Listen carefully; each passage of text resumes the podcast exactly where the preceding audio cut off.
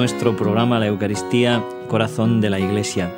Les habla el Padre Félix López y en estos días estamos centrando nuestros ojos en este misterio de la Navidad, este misterio, estos acontecimientos de nuestra fe que lo llenan todo, lo llenan todo con su presencia, con su riqueza, con su ternura, porque la gracia de Dios ha irrumpido en nuestra historia y ha entrado en nuestro mundo para ofrecer el amor y la salvación a cada hombre. En todos estos días de la Navidad, la Iglesia no aparta los ojos de Jesús.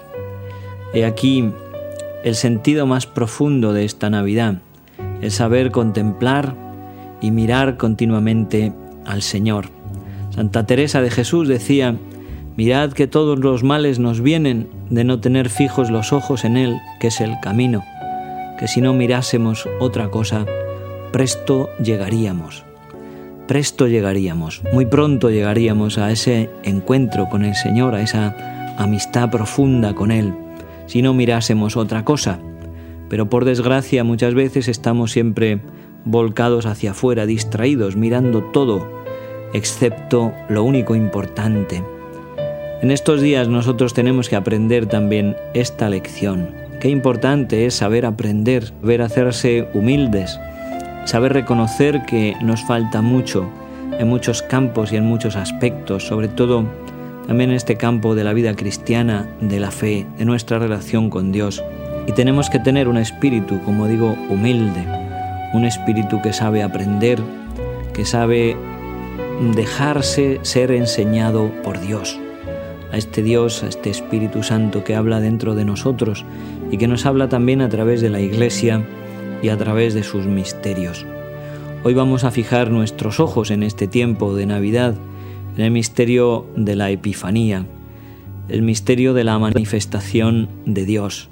También está lleno de enseñanzas para nosotros, enseñanzas que, como digo, siempre son actualizadas para nosotros a través de la Eucaristía. Tenemos que descubrir la riqueza que es la liturgia de la Iglesia. Sabemos que los sacramentos, pero especialmente la Eucaristía, realizan lo que significan, es decir, no son ritos vacíos, no son gestos, no son una especie de, de teatro, es una actualización sacramental, se hace realmente presente, aunque de forma sacramental y misteriosa, mística, el misterio que estamos celebrando y se hace también presente la fuerza salvadora de Dios, de tal forma que Dios se hace niño para nosotros, Dios se hace presente para nosotros. Nosotros, hombres del siglo XXI, podemos vivir también en primera persona nuestro encuentro personal con Cristo, en su nacimiento, en la adoración de los magos y también en la Semana Santa y a lo largo de todo el año participar en su misterio de cruz y de resurrección. Como digo, hoy vamos a fijar nuestros ojos en este pasaje de la adoración de los magos que tenemos en el Evangelio de San Mateo, en el capítulo segundo. Vamos a leer algún pasaje para irlo comentando. Dice así el texto del Evangelio, nacido pues Jesús en Belén de Judá, en los días del rey Herodes, llegaron del oriente a Jerusalén unos magos diciendo, ¿Dónde está el rey de los judíos que acaba de nacer? Porque hemos visto su estrella al oriente y venimos a adorarle.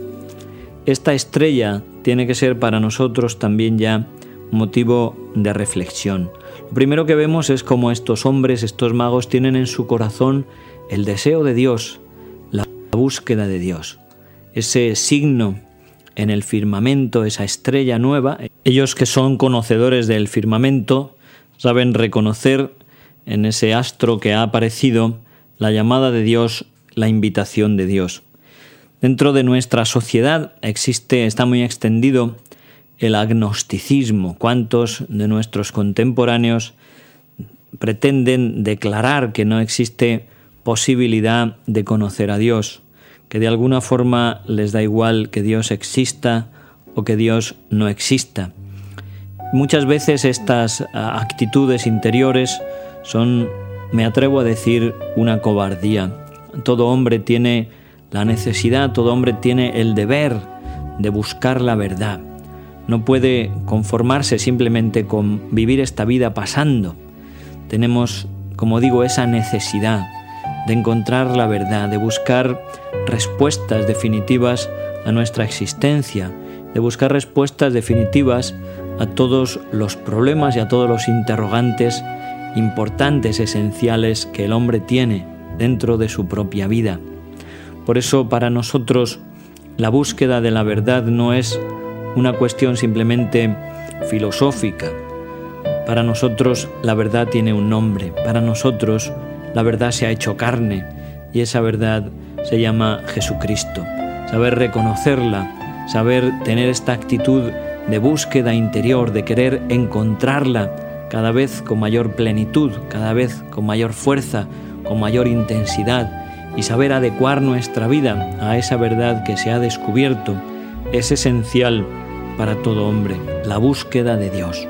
Uno de los textos la liturgia eucarística nos habla de esta realidad. Dice, para que te encuentre el que te busca. Y Dios sabe manifestarse, Dios sabe hacerse presente a todos aquellos corazones que le buscan con sinceridad. A veces esta falta del deseo de buscar a Dios viene provocado por una vida no recta y cuántas veces las crisis de fe o estas renuncias a buscar el encuentro con Dios están provocadas por unas faltas en la moral, porque algunas personas saben en su conciencia que no están viviendo como Dios quiere ni como Dios les pide, y todo esto les lleva a tratar de ignorar la realidad, la presencia de Dios, la vida de Dios. No debe ser así para nosotros. Nuestro corazón tiene sed de verdad. Y aquellos magos también tuvieron que dejar sus comodidades. Eran hombres que vivían acomodados, dejaron sus seguridades, dejaron su confort y se pusieron en camino. Cuando en nuestra vida se presenta también esta estrella, nosotros tenemos que salir detrás de ella, tenemos que ponernos en movimiento. En una frase muy bonita, San Juan Crisóstomo dice cómo aquellos magos, mientras vivían en Persia, en el oriente, solo podían ver la estrella. Tuvieron que ponerse en camino, tuvieron que dejar sus comodidades y su seguridad para poder llegar a ver al sol de justicia, Cristo nuestro Señor. Y esto es exactamente igual para cada uno de nosotros. Hay que ponerse en camino, hay que saber dejar cosas atrás para buscar lo único importante que es el encuentro con Dios. Esta estrella que es una llamada, que es una luz en medio de la noche, es también un símbolo de la fe. Y la fe eh, tiene también esta dimensión de aventura, de aventura en cuanto que nos, nos saca de estas ciertas seguridades humanas que nosotros podemos pretender tener con nuestros razonamientos, que por otra parte no son tal seguridad cuando lo pensamos un poco más despacio, porque todo lo humano siempre es caduco, siempre es perecedero, y de la misma manera que hoy lo tenemos, mañana podemos no tenerlo, porque todo lo que es caduco es también muy frágil y se puede romper con muchísima facilidad, de tal forma que tenemos que buscar siempre poner nuestro corazón en Dios y buscar nuestro corazón buscar que nuestro corazón se asiente verdaderamente en el Señor. La estrella en este guiar a los magos en su camino llega un momento en que se esconde. Y ese escondimiento es también un símbolo de la fe. La, la fe a veces se hace oscura. Parece como que la luz se oculta. Parece como que los magos están desorientados y no saben dónde ir. Y es muy aleccionador también el ver cómo ellos reaccionan van a preguntar, van a preguntar a Herodes y Herodes consulta a los sacerdotes.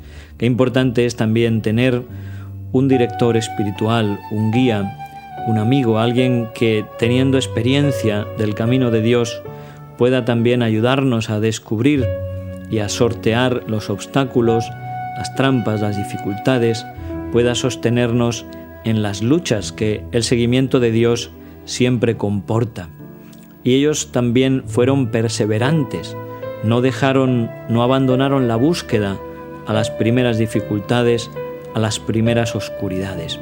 Muchos comienzan el camino de Dios, muchos se ilusionan con el camino de Dios, pero muchos también lo dejan a las primeras dificultades. San José María Escribá de Balaguer decía que comenzar es de muchos, perseverar es de santos. Y tenemos que aprender también de los magos esta virtud de la perseverancia. La estrella en su camino se detiene sobre el portal.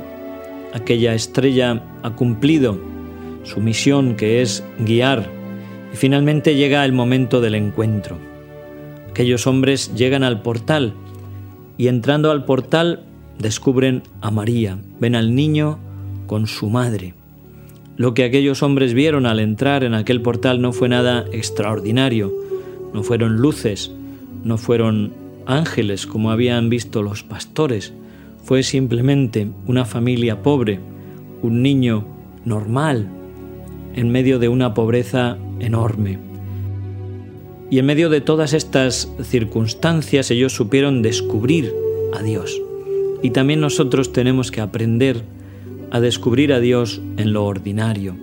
No busquemos siempre cosas extraordinarias, no busquemos cosas que se salgan de lo normal. Nuestra gran Santa Teresa decía también, si es entre los pucheros, también allí anda el Señor. En medio de las cosas cotidianas de nuestro trabajo de cada día, tenemos que saber descubrir a Dios en medio de todos los acontecimientos prósperos o adversos. Tenemos que aprender a descubrir a Dios, a descubrir su amor, a descubrir su presencia. Y nos dice el texto del Evangelio que cuando aquellos hombres llegaron ante el portal, ante el pesebre, postrándose, le adoraron. Esta actitud de la adoración es una actitud profundamente religiosa, que no consiste simplemente en gestos externos, donde uno puede hacer actos de, de postración o de reverencia, bien que esos gestos exteriores deben ser la manifestación de la adoración del corazón. ¿Y en qué consiste esta adoración, esta actitud interior? Adorar al Señor es reconocerle en su grandeza, reconocer que Él es el dueño absoluto de todo y también el dueño absoluto de mi vida. No un dueño que se impone por la fuerza, sino alguien que ha conquistado mi corazón por ese amor tan extremo que me ha manifestado en su Hijo.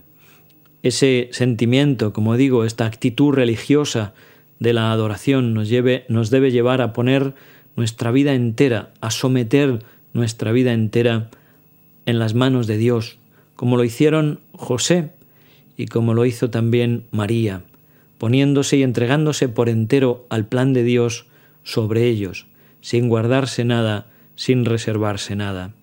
Aquellos magos le ofrecieron oro, incienso y mirra, oro como a rey, incienso como a Dios y la mirra, ese signo que es una premonición del sufrimiento, de la cruz, que va a estar presente también en la vida de aquel niño.